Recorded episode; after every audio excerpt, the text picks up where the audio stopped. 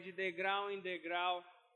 Sabe, queridos, às vezes a gente usa essa expressão de forma equivocada. Quando alguém está em pecado, a gente fala, né? Um abismo chama outro abismo para falar de pecado. Mas essa passagem está falando que um abismo da grandeza de Deus chama outro abismo da grandeza de Deus. Cada vez que você entra de cabeça no que Deus tem para você, ele se mostra com algo ainda maior para te revelar. Você não conquistou aquilo que Deus tem para você ainda. Deus tem sempre mais. Se você acha que chegou no lugar que Deus tinha para você, meu irmão, eu tenho uma notícia para você. Você não está nem perto. Sabe, Deus tem grandes coisas. O irmão Reagan fala que no ministério dele foram quatro fases que Deus tinha para ele. E a última fase ele só chegou lá depois de mais de 40 anos de ministério. Então, um homem como o irmão Reagan, que deixou um legado de uma escola com mais de 60 mil alunos graduados no mundo inteiro, é para a gente buscar mais ao Senhor, é para a gente se dedicar mais, é para a gente se aprofundar mais, porque tem mais. Amém, meus irmãos? Tem muito mais. Deus é bom, Deus é bom, Deus é bom. E o maná que Deus tem para hoje é para hoje. O de ontem já foi. E o de amanhã ainda virá. Mas o que Deus tem para você hoje, Ele tem hoje. Amém, querido? Então, nutre as expectativas que você está em Deus. Porque Deus é quem vai suprir tua expectativa. Não sou eu, não é Carla, não é louvor. Não é ninguém nessa terra que vai suprir suas expectativas, a não ser o Senhor. Amém, meu irmão? Eu estou animado, empolgado e eu sei que grandes coisas o Senhor tem para desenvolver no nosso meio. Amém, queridos? E hoje, aproveitando o embalo da nossa terça-feira, fiquei no meu coração da gente falar sobre oração mesmo. Vamos entender um pouquinho mais nessa noite é, acerca do que é oração, do que, que a gente pode em oração, do que, que Deus tem como vontade para nós na nossa vida de oração. Sabe, queridos, aprender a orar com eficácia é uma das coisas mais importantes que nós podemos fazer como cristãos, como crentes. De fato, para um cristão ter sucesso no cumprimento do propósito de Deus na sua vida, se ele não souber orar de acordo com os princípios bíblicos, ele não vai chegar lá. Ele não vai alcançar aquilo que Deus tem para ele, porque oração não é só você orar qualquer coisa. A Bíblia nos ensina como orar. Existe um padrão estabelecido por Deus de comunicação com Ele. Existe, aliás, várias formas né, de oração. Eu estava eu tava dando uma estudada nesse assunto e, de fato, se você for botar no papel, existe tantos tipos de oração na Bíblia quanto existe de situações que os cristãos enfrentam diariamente. Então você precisa conhecer a palavra de Deus para que você saiba como orar. Porque a nossa vida de oração, ela deve estar alicerçada, ela deve estar fundamentada, construída sobre a palavra de Deus, porque essa é a oração que funciona. É orar a palavra, é sabermos como nos achegarmos ao Senhor. Sabe, é, existe um modo de falar que é: não, Deus aceita o coração, Deus aceita qualquer coisa porque é do coração. Queridos, Deus é um Deus excelente. Deus é um Deus de ordem, Deus estabeleceu o mundo, as coisas que há no mundo, o funcionamento do mundo. Por que é que Deus, que estabeleceu tudo quanto deve funcionar e a forma como deve funcionar, não estabeleceria a maneira como nós devemos nos comunicar com Ele? Deus é organizado, digo organizado. Eita, uma unção de mestre mesmo hoje para estar tá, tá falando, né? Glória a Deus por isso. Porque não sei se você já reparou, não sou de ficar mandando repetir, não. Dê um glória a Deus aí por isso. Mas amém. Vamos, vamos adiante, como diria pastor Jorge Barroso, lá de Moçambique. Vamos adiante. Então, queridos, o que é a oração? Vamos lá. A oração, de forma geral, é uma criação, é o estabelecimento de um diálogo com Deus. É literalmente conversar com o Senhor, é você falar, ser ouvido e obter uma resposta. Amém? Então, quando a gente conversa com alguém, essa pessoa nos responde. Da mesma forma, o Espírito Santo, que é uma pessoa, Deus, que é uma pessoa, ele nos responde quando falamos com ele. Amém, queridos? Não é um mero ato religioso. Orar não é um ato de religiosidade. Você não faz isso por obrigação, você não faz isso por só porque você tem que cumprir isso com o Senhor. Você ora a Deus para ter relacionamento com Ele. Deus quer se relacionar conosco. Deus quer se fazer conhecido mais do que você quer conhecê-lo. Sabia disso? E você só vai gerar essa intimidade, essa comunhão com seu Pai orando, gastando tempo em oração, esperando nele, contemplando a presença dele orando, orando, orando. Paulo fala para os Tessalonicenses: orai sem cessar. Então, como Carla bem falou aqui no início, oração é um estilo de vida. Sabe, é bom que você tenha no seu devocional aquele momento que você reserva para estar orando, para estar se consagrando, para estar conversando com o Pai. Mas sabe, você não precisa dar só esse momento para falar com seu Pai. Ele habita em você. Então você está na rua, você pode falar com seu pai. Você está no seu trabalho, peça a ele sabedoria para fazer o melhor que você pode para o seu patrão. José, quando estava preso, ainda assim ele tinha um espírito excelente, o Senhor era com ele. De modo que um preso virou chefe da cadeia. Não é irônico? Como é que um detento vira o chefe de todo mundo lá dentro? Ele tinha comunhão, ele conhecia o Deus dele, ele sabia o que Deus esperava dele. Então ele tinha intimidade com o Pai. Daniel foi livrado das, da cova dos leões. A Bíblia fala que ele todos os dias ele se ele parava três vezes ao dia para orar ao Senhor, para se consagrar a Ele. O rei institui, está proibido orar a qualquer Deus a não ser a minha imagem, Nabucodonosor. Donosor. E Daniel é pego pelos espiões do rei ali, pelos, pelos serviçais do rei, todos os dias orando e orando e orando, sem cessar, gastando tempo com o Senhor.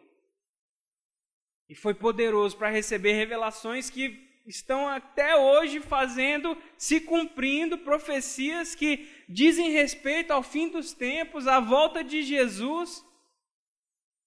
Meu querido, eu creio que a Bíblia é inspirada por Deus, ela é a palavra de Deus. Esses homens foram usados por Deus, mas sabe, eles eram homens, como eu e você. Você pode ser usado por Deus. A Bíblia fala que quando o Espírito Santo viesse, ele já veio, ele nos lembraria tudo o que Jesus nos disse e nos falaria acerca das coisas que haveriam de acontecer não nos deixariam enganados, estaria conosco até o fim dos tempos. Então nós precisamos gastar tempo, irmãos. Gastar tempo, gastar energia, sabe? No início pode ser cansativo, porque a nossa carne não quer. A carne milita contra o espírito, o espírito milita contra a carne, mas enquanto mais você alimenta sua alma, sua mente com a palavra, e gasta tempo em oração, mais o seu espírito vai ter força. E às vezes aqueles dez minutos que eram cansativos se tornam meia hora, aquela meia hora se torna uma hora. Aquela uma hora vai e vai, você desenvolve esse relacionamento. Queridos, precisamos crescer em oração. Todos os dias eu preciso crescer em oração, você precisa crescer em oração.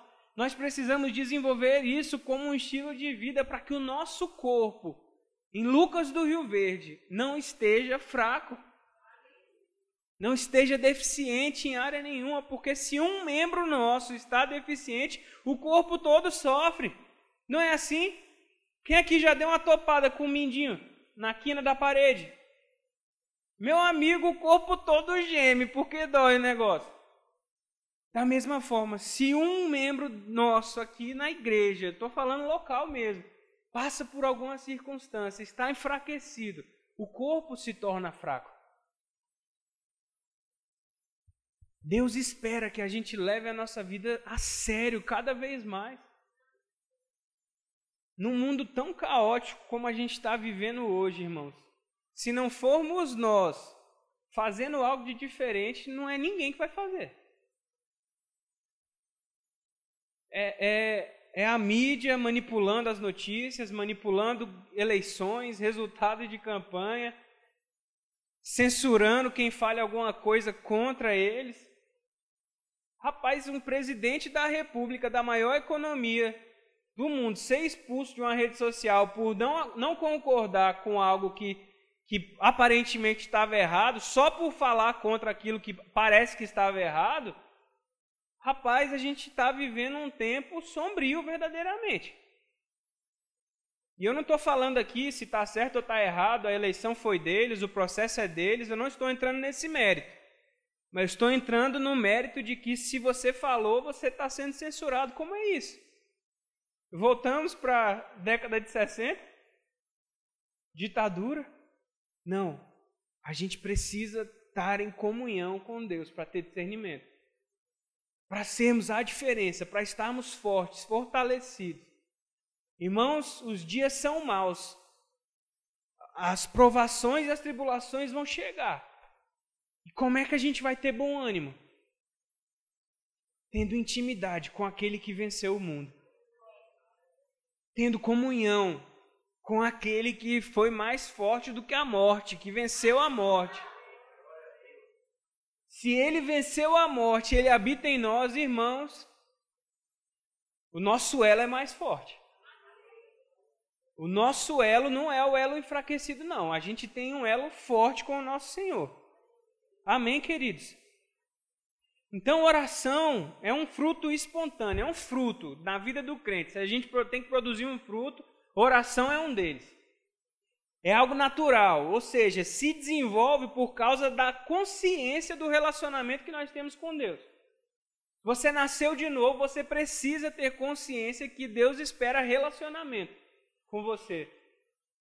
Relacionamento é o quê? Meditar na palavra de Deus, e gastar tempo em oração.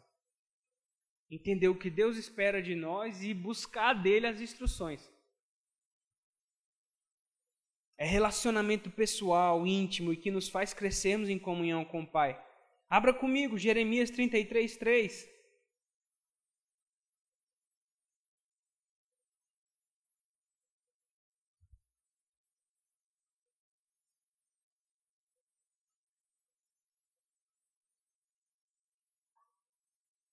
Jeremias 33, 3.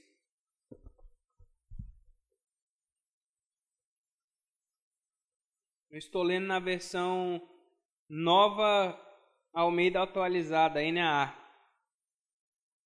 A Bíblia fala assim: chame por mim e eu responderei. Eu lhe anunciarei coisas grandes e ocultas que você não conhece. Então, olha que instrução da parte de Deus poderosa. Ele está te chamando. Chame por mim.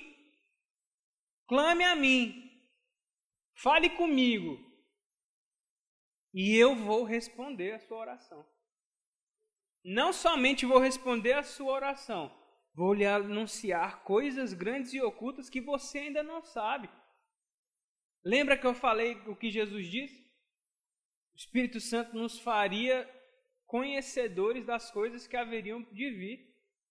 Vou te anunciar coisas grandes e ocultas que você ainda não conhece. Abra, volta aí para o capítulo 29 de Jeremias.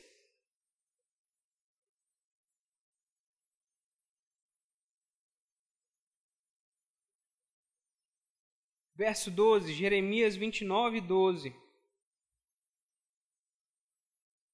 E aqui é uma promessa que ele estava fazendo ao povo de Israel quando eles fossem resgatados da, da, do pecado deles. Isso é uma promessa acerca de Jesus, de quando Jesus já tivesse vindo. Ele fala assim: Então vocês me invocarão, se aproximarão de mim em oração, e eu os ouvirei.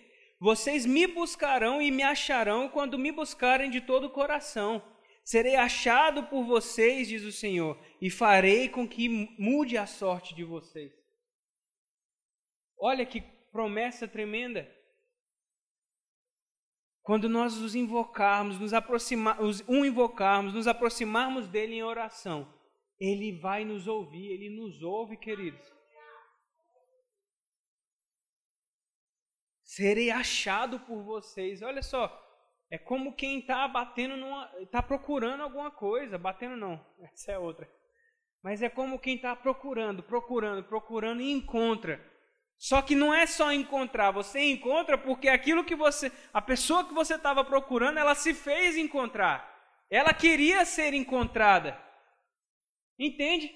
Não é como a gente está só tateando. Não, a pessoa quer ser encontrada. O Senhor quer se revelar a nós, queridos. O maior interessado em se revelar a você é o Senhor. Deus é o maior interessado nesse relacionamento, queridos. A, a oração ela é uma via de mão dupla. A gente se achega a Ele e Ele vem até nós com as respostas que nós precisamos. É uma conversa. É você se aquietar e saber que Ele é Deus. Apresentar diante dele, sabe? Orar ao Senhor, Pai, eu preciso sabe, ouvir a sua voz, e aí você pode ir para a palavra que você vai ouvir a voz dele, mas ele traz o testemunho interior para nos direcionar. Às vezes você não sabe o que fazer, mas você tem um bom depósito porque você se alimenta da palavra, você medita na palavra e você gasta tempo buscando ao Senhor e de repente sobe um versículo no seu espírito, você lembra de um versículo ali na hora que você está orando, e aquele versículo era a resposta que você estava procurando da parte do Senhor. Porque, queridos, Deus nunca vai falar algo para a gente desalinhado com a palavra dele. Deus só vai nos guiar em linha com a palavra dele. Então não espera que Deus vai falar algo que vai contrário ao que a Bíblia está falando. Entenda, Deus não vai revelar nada novo que já não esteja revelado na palavra dele. Quando a gente trata acerca de inspiração do Senhor, não é uma nova revelação, não é Deus deixando de lado a sua palavra para trazer algo novo para a nossa mente. Não é isso, mas a palavra do Senhor. Ela é a resposta. E às vezes a gente está num momento de dificuldade e o Senhor nos lembra aquilo que já foi dito na Sua palavra. Entende? Só que se a gente não se achegar a Ele em oração, buscando a Ele, como é que a gente vai usufruir desses benefícios? Como que o Senhor vai nos guiar na Sua palavra, na Sua verdade, se a gente não dá ouvidos, não gasta tempo? Sabe, aqui eu estou falando assim, como um, um, ensino mesmo, não é, não é como uma indireta ou coisa assim, não é isso. É, é no sentido da gente atentar, revisar, sabe? Colocar, fazer uma conferência, conferir como é que nós estamos. É a gente medir a nossa temperatura. Para ver se a gente está frio demais, quente demais. É importante que a gente não esteja morno, amém? Mas precisamos botar força. João 16, abra comigo. Jesus, no capítulo 16, aqui, chegando no versículo 23, ele está revelando aos discípulos dele que, ele, que o Filho do, de Deus vai ter que padecer, vai morrer.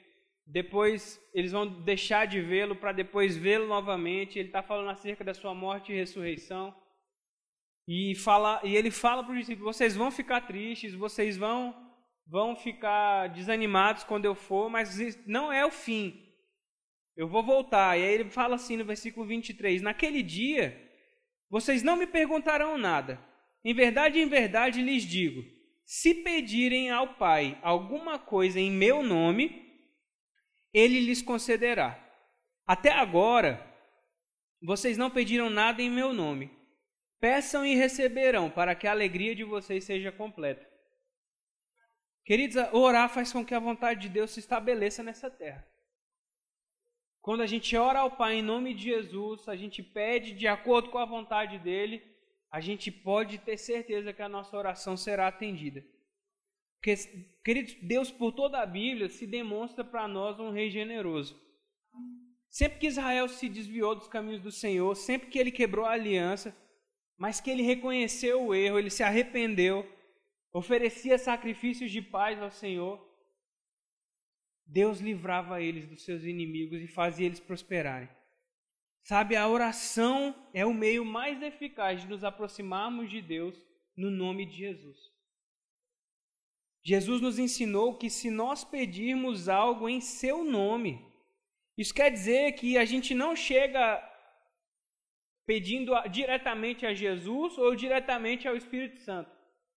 Embora eles sejam três pessoas da Trindade, aqui Jesus estabelece uma ordem para nós orarmos quando a gente quiser pedir algo da parte de Deus. Ele fala: se vocês pedirem em meu nome. Ele não está falando, se vocês pedirem para mim, eu vou conceder. Ele fala, você precisa pedir a Deus em meu nome.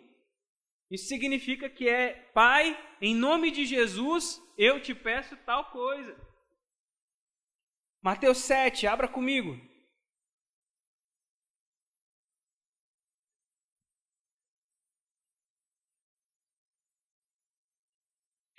Mateus 7, verso 7.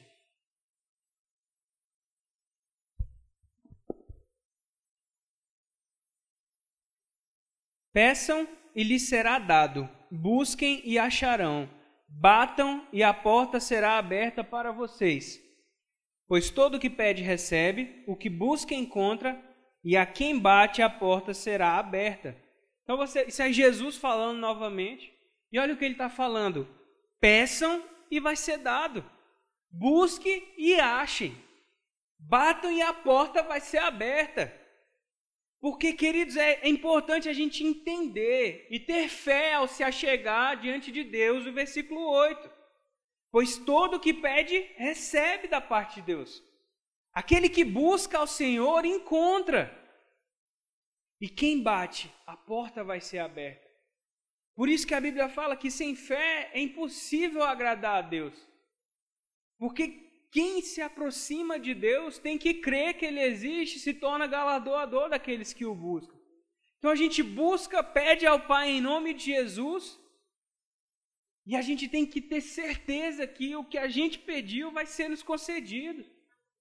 Que aquilo que a gente está buscando da parte do Senhor a gente vai encontrar. E que a porta que a gente precisa que seja aberta. Deus é poderoso para abri-la. Eu não sei você, querido, mas isso me anima. A chegar em casa hoje e buscar o Senhor em oração. Buscar as respostas que eu preciso, buscar a orientação, buscar a sabedoria. Sabe? Muitas vezes a nossa oração não tem sido respondida porque a gente não está observando esses princípios tão simples, mas que precisam estar constantemente na nossa mente, na nossa memória. Fazer como o profeta falou, Ei, eu vou botar, vou, vou trazer a minha memória, o que me dá alegria e esperança. A gente, isso é um processo constante na nossa vida, queridos. Trazer a memória, trazer a memória. É simples, é. Jesus falava por parábolas. Jesus falava para que o povo do campo iletrado pudesse entender ele. Ele não dava uma de mestre da lei, de fariseu, de, sabe, com palavra rebuscada. Jesus falava do campo, Jesus falava da semeadura e da colheita, do homem que foi para a vinha, do ladrão que chegou à noite para assaltar a vinha. É simples. Deus é simples. Deus não, não, tem, não tem religiosidade com Deus, não tem frescura, não tem. Sabe? Disse, me disse: não, Deus é claro. Ó, se você chegar até mim crendo, você vai ser abençoado. Você vai ser recompensado se você me buscar em fé, com fé. Se você crê que o que você pede para mim, em nome de Jesus, acontecerá, você vai receber o que você precisa. O que é que você precisa, querido? Se achegue a Deus com fé e ousadia. Busca e você vai achar. Bate nessa porta que está aí emperrada e Deus vai abrir ela para você, meu irmão. É alguma coisa na justiça que está emperrada há anos que você precisa receber? Chama a Deus para conversar. Pede a Ele em nome de Jesus. Porque quem pede, recebe. Quem pede, recebe, irmão. Quem pede, recebe. A vida de fé é uma vida ousada. Sabe, não é uma relação baseada em interesse também, não. Ele é seu pai. Se você tem um pai terreno que é bom e que te ama, você já percebeu que ele se sente honrado toda vez que ele pode te abençoar de qualquer forma? É ou não é verdade? Toda vez que você pede alguma coisa para o seu pai natural, que ele pode te atender, ele fica super feliz com isso, ele fica agradado de poder fazer alguma coisa por você. Por quê? Porque ele te ama. Porque ele é seu pai e o seu pai quer te dar presentes, quer te abençoar de alguma forma. Às vezes ele não pode te abençoar com tanto, mas aquele pouco que ele te abençoa, para ele é a maior alegria do mundo e para você também, é não é verdade? Você fala, eita, meu pai me abençoou. Às vezes minha mãe, né, falando de paternidade, maternidade, às vezes minha mãe me manda um, um, um dinheiro, alguma coisa, só mesmo para me abençoar. Rapaz, eu fico tão alegre com aquela benção, que é como se Deus tivesse me abençoado, e de fato foi, Deus usou ela. Mas você entende o que eu estou querendo dizer? Deus é seu pai, querido. A gente não precisa se preocupar com essa falsa humildade de que a gente não pode se chegar a Deus com nenhum tipo de interesse. Irmão, eu cheguei a Deus porque eu estava necessitado de alguma coisa e Deus me socorreu e me, me, me livrou. Foi assim com você também? Então a gente não precisa dessa falsa humildade, a gente está em família, também não é tratar com desprezo ou com desdém. Reverenciar o nosso Senhor, Ele é Deus. Mas o nosso Deus é o nosso Pai, e a gente pode ser íntimo dele. Você não chega na casa do seu pai e pede licença para entrar na cozinha. Você entra, abre a geladeira, pega uma água, pega um biscoito, pega um chocolate. Chega, se joga no sofá, liga a TV, dá um beijo na sua mãe e seu pai. Não tem, ó oh, pai, posso me achegar até o seu sofá. Posso me assentar à sua mesa, ó Senhor? Você faz isso com seus pais? Já percebeu como nosso relacionamento com Deus às vezes é mecânico? Como se Deus estivesse numa distância enorme da gente lá no céu e a gente aqui na terra, e, e uma distância, um abismo entre nós e Deus. Mas, queridos, o abismo que nos separava de Deus foi tirado em Cristo. Deus habita em nós, nosso espírito foi feito um com o espírito de Deus. E o que é mais engraçado, né? A religião prega mesmo esse Deus distante, esse Deus lá no céu, a gente aqui na terra. Mas a grande revelação da Bíblia é: Deus se fez homem igual eu e você. Andou entre nós, morreu a nossa morte, para a gente viver a vida dele para termos comunhão com Deus, para sermos família. Mas essa tradição desgraçada, você me perdoa a palavra, mas essa religiosidade afasta a gente dele. Porque a grande revelação da Bíblia é que Deus quis tornar as coisas mais fáceis para aqueles que Ele ama. Mas a nossa falsa humildade, essa falsa reverência, só tem aspecto de sabedoria, mas não tem efeito nenhum contra as obras da carne. É assim que Paulo trata esse tipo de coisa. É gente que guarda dia, é gente que cumpre festa, é gente que deixa de comer alguma coisa ou outra porque não pode, porque isso e aquilo. Tudo tem aparência de sabedoria, tem aparência de religiosidade, mas não tem efeito nenhum contra as obras da carne. Sabe o que, que vai fazer você vencer a sua carne, meu irmão? Comunhão com Deus e com a sua palavra. Agora, como é que você vai saber que você não tem mais obrigação nenhuma de fazer o que a sua carne pede de você se você nunca parou para ler Romanos 6, 7 e 8? Tem que ter comunhão, tem que conhecer a palavra. Leia o livro de Romanos, meu irmão, entenda a grandeza do que Jesus fez por você. E gasta tempo orando a Deus por revelação, por entendimento, por sabedoria, para entender aquilo que Paulo está escrevendo naquela carta, meu irmão.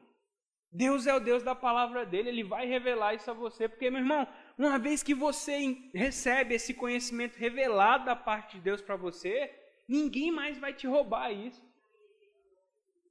Porque é vida em você. Se alguém chegar com qualquer coisa diferente, você vai falar: epa, chegou tarde. Eu já sei que o meu Deus não trabalha dessa maneira. Ele é meu Pai. Nós éramos inimigos, mas fomos feitos amigos dele. Irmão, você tem um amigo, a Bíblia fala que existem amigos mais chegados que irmãos. Você tem aquele amigo seu, você não chega nele, ó oh, amigo. Não, você chega abraçando, você chega cumprimentando. E aí, Deus é nosso Pai, meu irmão. E Ele quer ter intimidade com você.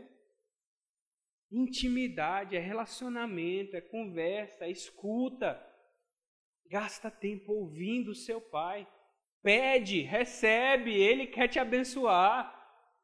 Não tem frescura, não. É, é, pronto, é simples. Ele é seu pai, pronto, ele quer te abençoar. Quem se aproxima de mim, creia que eu existo, que eu vou te abençoar. Pronto.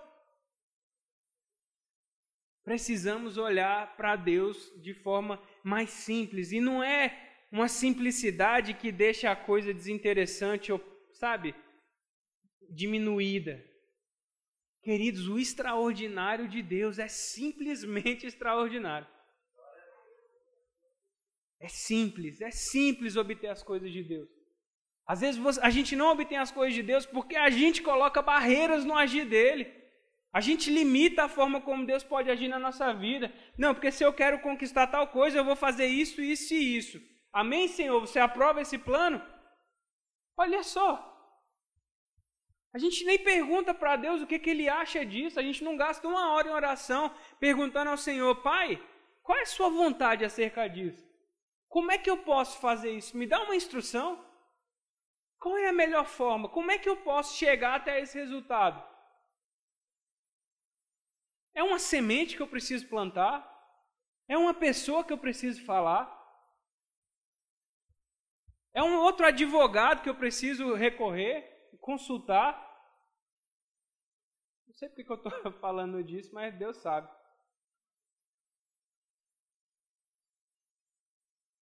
Escuta o Senhor. Escuta o Senhor. Treina o seu ouvido espiritual. Treina para saber a vontade dele para cada situação. É seus filhos. Deus é poderoso para te dar uma estratégia para alcançar seus filhos. Deus é poderoso para que você tenha sabedoria para livrar seu filho. E Deus também é poderoso para colocar pessoas sábias perto dele, cheias do Espírito. A gente não pode limitar a Deus.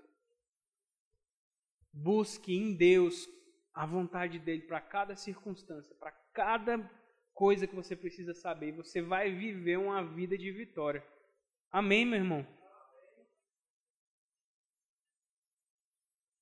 Porque a gente pode pedir para Deus sabedoria, discernimento, entendimento, revelação, direção sobre os seus planos para as nossas vidas.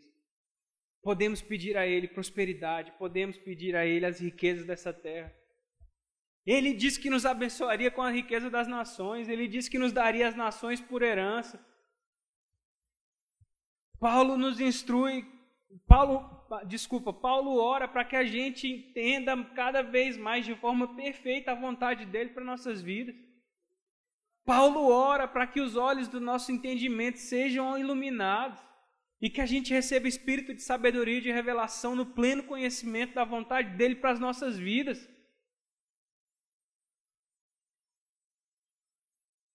Paulo diz que ele é poderoso para fazer infinitamente mais do que tudo quanto nós pedirmos ou pensarmos, de acordo com o poder dele que já opera em nós. Que poder é esse, meu irmão? A sua e a minha fé. Crê que Ele existe e se torna galardoador. Crê que Ele existe e que me abençoa. Eu creio que o meu Pai é por mim, o meu Deus é por mim, ele não é contra mim. Querido, se Deus é o nosso problema, quem é que vai ser a nossa solução? A gente tem uma. Tem aquela música, né? É, você tem um amigo em mim do Toy Story, né? é, esqueci como é que é em português, gente. Amigo, estou aqui, né? Só que em inglês ele fala assim: Você tem um amigo em mim. É a tradução em inglês. É, eu, eu, sempre que eu escuto essa música, eu penso em Deus falando isso pra gente. Ei, você tem um amigo em mim. Você tem um amigo em mim. Se o problema é ruim, você tem um amigo em mim. Amém, queridos? E sabe, a gente precisa ter mais ousadia. Eu falei sobre isso no sábado passado, sobre a gente ter ousadia para se achegar a Deus. Mas sabe, a nossa vida de oração precisa ser uma vida ousada. Sabe, meus irmãos, abra comigo em Efésios 3,12. Se você precisava de um versículo para entender que o que eu estou falando é verdade, esse aqui para mim é o versículo, meu amigo. Efésios 3, verso 12, a Bíblia fala assim: Em Cristo temos ousadia e acesso a Deus com confiança, mediante a fé nele. Olha que coisa tremenda. Em Cristo a gente tem ousadia e temos acesso a Ele com confiança. Hebreus vai falar que a gente pode se achegar ao trono de graça em tempos de necessidade, a fim de encontrarmos da parte de Deus misericórdia e graça em tempo oportuno. Você pode se achegar ao trono da graça, querido. Abra comigo, Hebreus 10, 19.